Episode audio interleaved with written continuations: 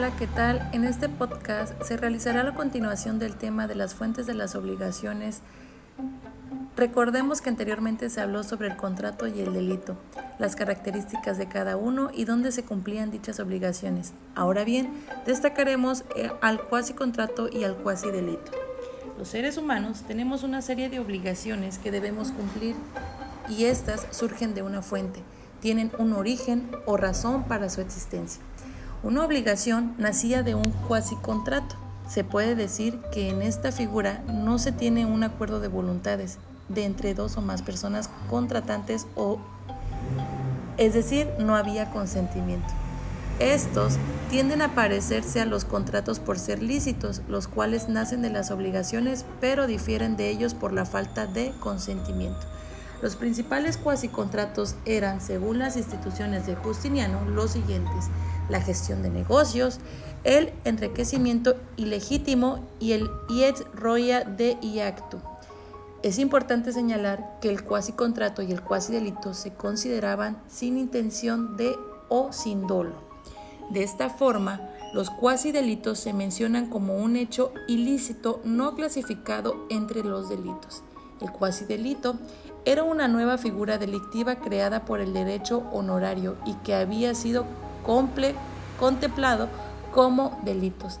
Dentro de esta categoría se dividen en cuatro. La primera es torpeza o deshonestidad judicial. Aquí el juez hacía suyo el proceso, es decir, que dolosa o negligentemente dictaba una sentencia injusta, quedaba obligado a pagar a la parte perjudiciada una indemnización. 2.